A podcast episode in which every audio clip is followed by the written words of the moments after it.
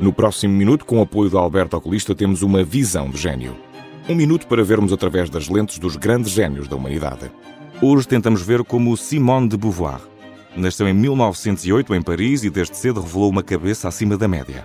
No mundo em que o conhecimento ainda se vedava a favor dos homens, Simone de Beauvoir estudou matemática e filosofia na Universidade de Sorbonne, na qual concluiu formação em 1928. De Beauvoir nunca se considerou filósofa, conservando sempre para si a liberdade de uma escritora e pensadora. Publicou diversas obras, mas o amor de Simone ao pensamento e conhecimento teve a sua expressão máxima com a publicação de O Segundo Sexo. O livro conquistou o estatuto de tratado e, com raízes na biologia, antropologia, psicologia e filosofia, expôs a até então pouco pensada condição da mulher nas esferas sexual, psicológica, social e também política.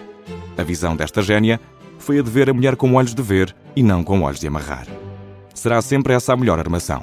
Que com estas lentes nunca percamos contacto. O Minuto Visão de Gênio tem o apoio de Alberto Oculista.